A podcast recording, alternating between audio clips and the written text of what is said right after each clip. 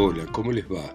Esto es Lecturas desde Santa María de los Buenos Aires, esta ciudad salvaje en este continente lleno de animales, ¿no? Y hoy vamos a leer El cocodrilo de Dostoyevsky.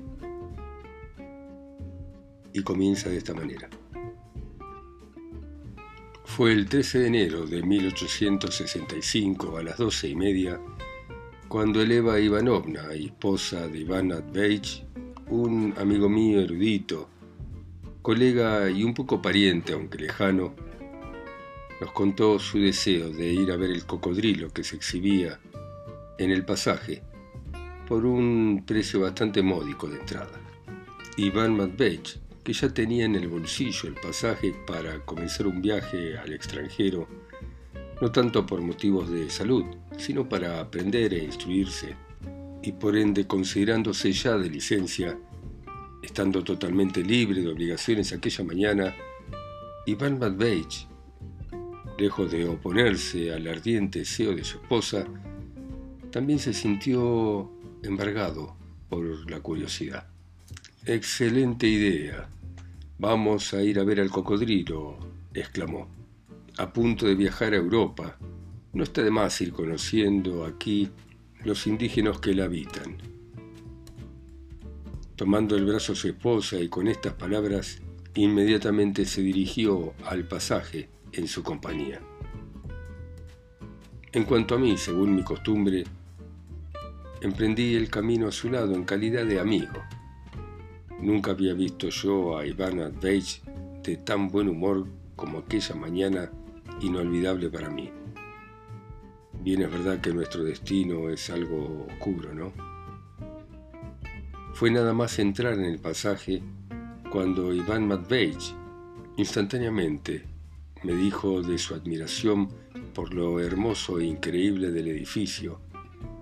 Y cuando llegamos al local donde era exhibido el monstruo recién traído a nuestra capital, me dijo su deseo, cosa que nunca le había ocurrido antes de pagarle por mí al hombre que lo exhibía los 26 copex del billete.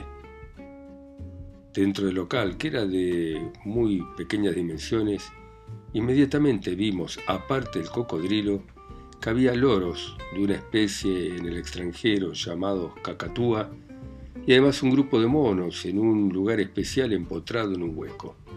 En la pared izquierda, al lado de la puerta, había un recipiente de zinc más grande que una bañera, cubierto por una tela sólida de alambre y con unas pulgadas de agua en el fondo. En ese charco minúsculo era mantenido un enorme cocodrilo que yacía como un tronco inmóvil y al parecer privado de todas sus facultades naturales, dado nuestro clima tan desapacible y húmedo para los extranjeros. Aquel monstruo al principio no despertó ninguna particular atención en nosotros. ¿Con qué esto es un cocodrilo? dijo Elena Ivanovna, decepcionada. Yo me lo había imaginado tan distinto. Lo más probable es que se lo hubiera imaginado de brillantes. Un alemán que había salido a recibirnos, que era el amo, el propietario del cocodrilo, nos miraba con orgullo. Se entiende que nos mire de esa manera, me susurró Iván Matveich.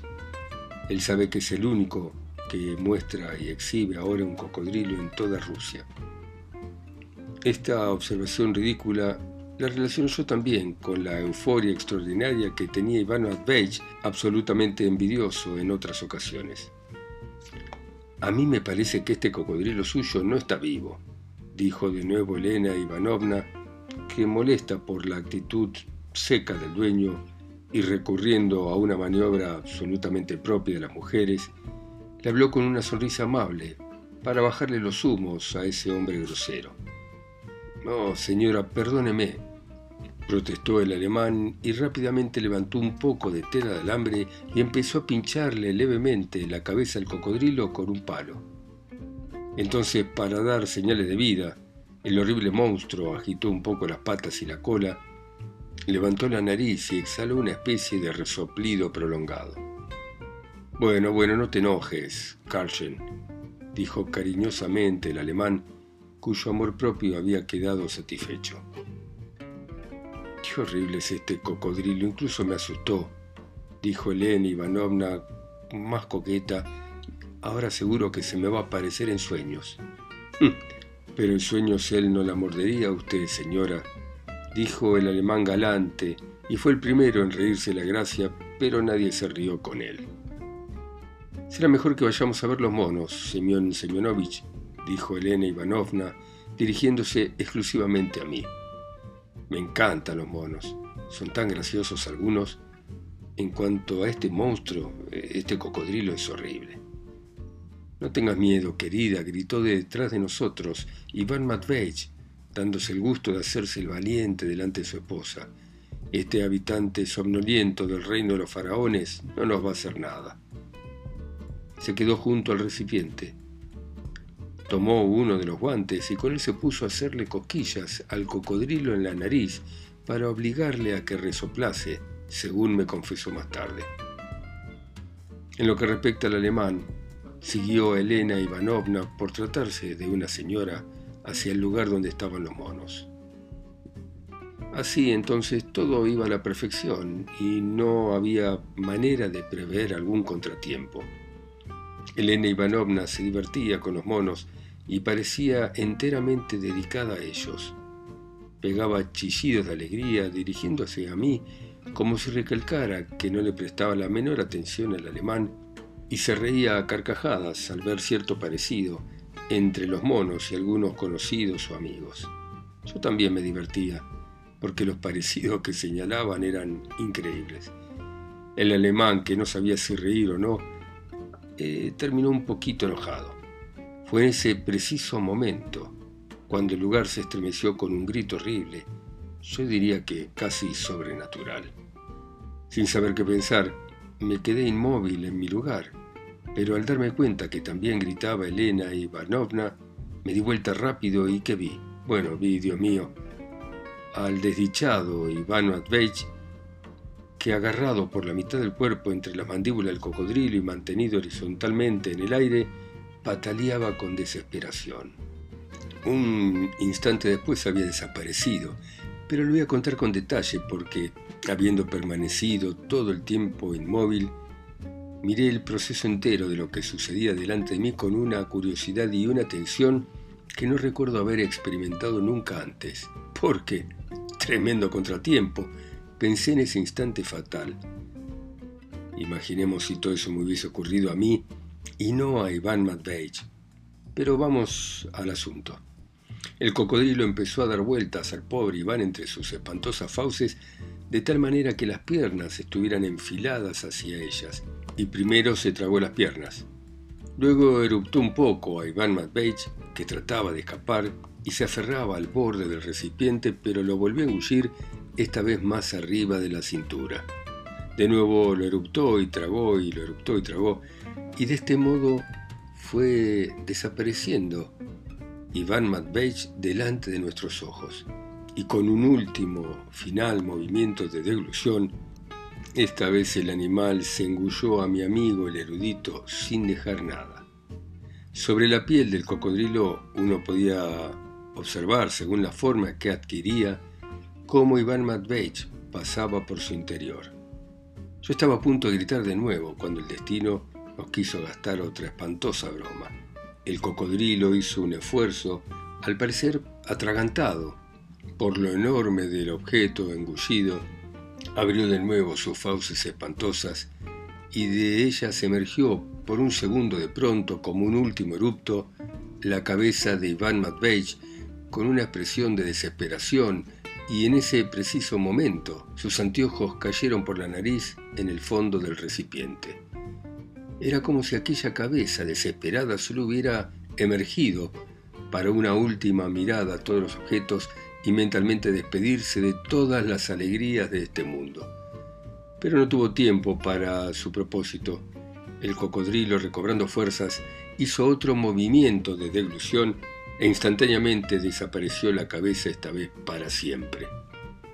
El hecho de la aparición y desaparición de una cabeza aún con vida había sido tan horrible, pero al mismo tiempo encerraba algo tan gracioso, quizás por lo sorprendente, imprevisto, o tal vez porque se le habían caído los anteojos, que de pronto yo solté una gran carcajada, pero al darme cuenta de que, en calidad de amigo, no me cuadraba reírme en ese momento, enseguida me dirigí a Elena Ivapnova, diciéndole con aires de pesar, ahora caput, nuestro amigo Iván Matveich.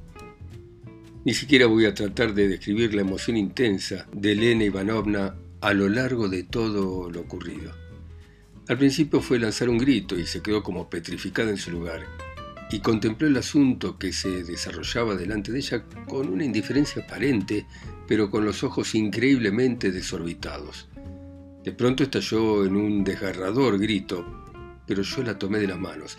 En ese momento también el dueño del cocodrilo, que al principio se había quedado sobrecogido de espanto, juntó las manos y gritó mirando al cielo, ¡Oh, mi cocodrilo! ¡Oh, mi estimado Carlgen, madre, madre, madre! Y a sus gritos abrió la puerta del fondo y apareció la madre, una mujer vieja, de color oscuro, con el cabello revuelto debajo de la cofia, que corrió chillando hacia su hijo. Entonces fue cuando se produjo el desastre. Como enloquecida, Elena Ivanovna corría del alemán a la madre repitiendo ¡Al potro con él, al potro! y dando así la impresión de que, en su locura, pretendía que alguien fuese llevado al potro y sometido a tormento por alguna causa. En cuanto a la madre y al alemán, no nos hacían el menor caso. Berreaban junto al recipiente del cocodrilo. Está perdido, está perdido. Va a reventar porque se tragó un funcionario todo entero, gritaba el alemán. Nuestro querido Carlsen, nuestro querido Carlsen, pronto morirá, morirá, gritaba la madre. Quedamos sin pan, quedamos sin amparo, se lamentaba al lado de ella el dueño. Al potro, al potro con él, gritaba Elena Ivanovna, tomada la levita del alemán. Él molestaba al cocodrilo. ¿Por qué su marido molestaba al cocodrilo? Gritaba el alemán tratando de que ella se soltase. Usted va a pagar si Cargel revienta, si Cargel muere. Ese era mi hijo, ese era mi hijo. Tengo que confesar que yo estaba terriblemente indignado viendo la actitud egoísta del alemán y tanta sequedad de corazón en su despeinada madre. Sin embargo, los gritos de al potro, al potro de Elena Ivanovna aumentaban mi inquietud y terminaron por llamar mi atención hasta el punto de sobresaltarme. Voy a dejar sentado que yo había dado una interpretación totalmente equivocada a los gritos, porque me pareció que Elena Ivanovna, loca por un instante, pero sin embargo con deseos de vengar la muerte de su amado Iván Matveich, exigía como una especie de satisfacción que atasen al cocodrilo, al potro de tormento y le diesen latigazos. En realidad, lo que ella pretendía decir era una cosa completamente distinta. Mirando hacia la puerta, con preocupación le rogué a Elena Ivanovna que se tranquilizase y especialmente que no emplease una palabra con tanto significado como potro. En efecto, la manifestación de ese viejo deseo allí en el corazón mismo del pasaje y delante de un público erudito, a pasos de la sala donde quizá estuviera el señor Lavrov dando una conferencia pública en ese preciso momento, no solo era inadmisible, sino que incluso loca, y podía exponernos de un momento a otro a que personas ilustres nos rechiflasen y a las caricaturas del señor Stepanov. Pero me di cuenta con horror que no estaba equivocado en mis temores. La cortina que separaba el local del cocodrilo de la puerta entrada, donde había que pagar los 26 kopecks del ticket, de pronto se descorrió, mostrando al otro lado del umbral un señor de bigote y barba que con su gorra de uniforme entre las manos inclinaba cuanto podía hacia nosotros la parte superior del cuerpo, aunque procurando por precaución mantener los pies fuera de la cocodrilera para conservar el derecho de no pagar la entrada. Un deseo tan poco progresista, señora mía, siempre estando atento de quedarse al otro lado del umbral y no caer por fortuna del lado donde estábamos nosotros, no hace honor al desarrollo de su intelecto y seguramente está condicionada por la falta de fósforo que tiene su cerebro. Usted será inmediatamente vapuleada en las crónicas y en nuestras publicaciones satíricas. No pudo concluir su discurso. Viendo horrorizado a una persona que hablaba dentro de la cocodrilera sin haber pagado nada, el alemán se recobró y se lanzó contra el desconocido echándolo de allí a las trompadas. Ambos desaparecieron de nuestra vista detrás de la cortina y solo entonces yo caí en la cuenta de que todo aquel lío se había formado sin razón. Elena Ivanovna era completamente inocente. No había estado en su ánimo, como señalé, imponerle al cocodrilo el castigo absurdo de latigazos. Simplemente quería que lo ataran a un potro para abrirle la panza con un cuchillo y poder sacar a Iván Matveyevich de su interior. ¿Cómo? ¿Usted quiere que mi cocodrilo sea muerto? Rugió el alemán volviendo a la carrera. No, no, no. Mejor que sea muerto su marido primero y luego el cocodrilo. Mi padre mostraba el cocodrilo, mi abuelo mostraba el cocodrilo, yo muestro el cocodrilo y mi hijo iba a mostrar el cocodrilo. Todos mostrar el cocodrilo. A mí me conoce toda Europa, pero usted toda Europa no la conoce y va a pagar una multa.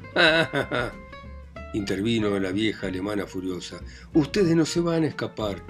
Multa cuando Karlgen esté muerto. Además sería inútil abrirle la panza, agregué yo con calma, buscando el modo de llevarme cuanto antes a Elena Ivanovna de allí. Pero lo más probable es que nuestro querido Iván Matveyevich ya esté en los cielos. Amigo, dijo en ese momento y de manera inesperada la voz de Iván dejándonos totalmente sorprendidos. En mi opinión, hay que ir directamente a la comisaría porque este alemán no puede entender la verdad sin ayuda de la policía.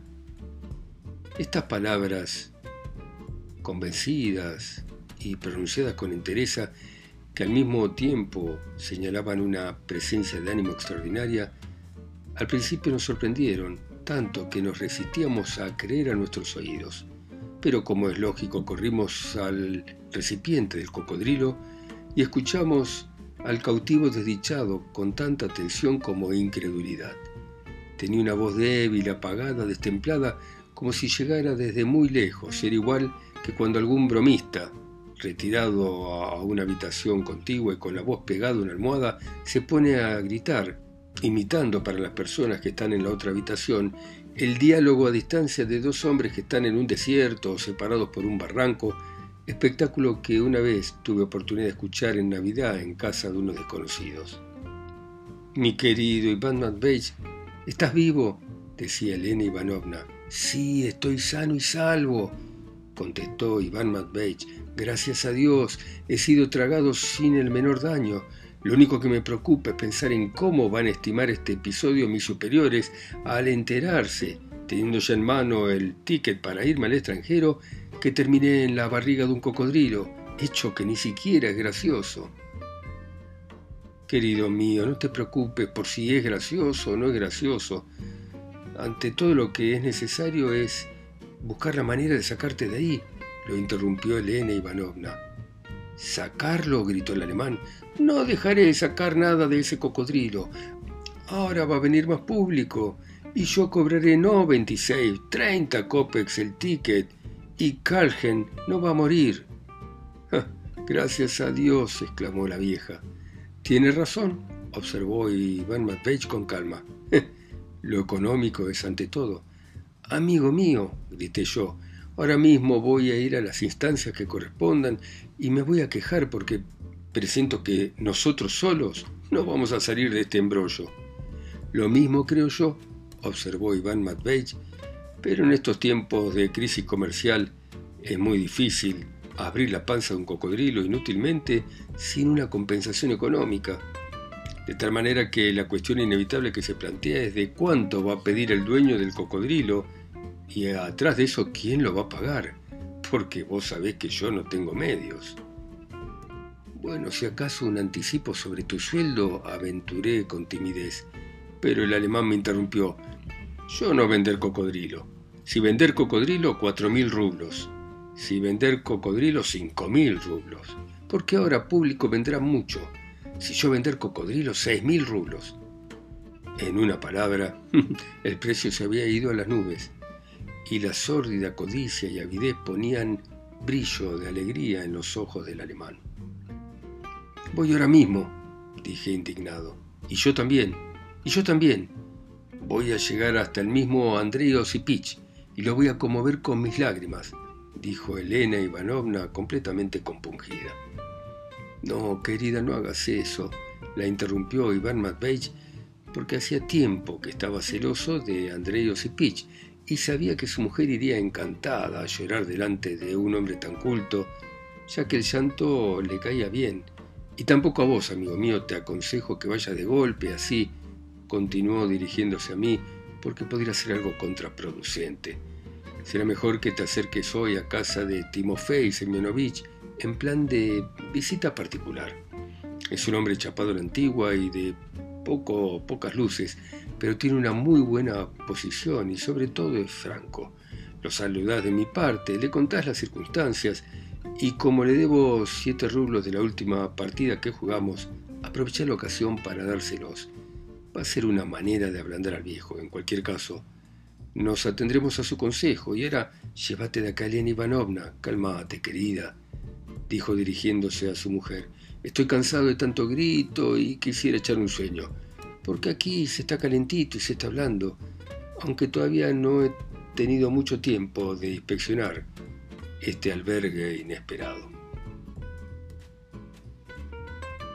Bueno, muy bien, dejamos por ahora acá a nuestro amigo dentro del cocodrilo y veremos cómo continúa mañana, ustedes escuchando en sus países, ciudades, continentes, islas, pueblos, a mi voz que está acá sola y lejos en Santa María de los Buenos Aires. Chao, hasta mañana.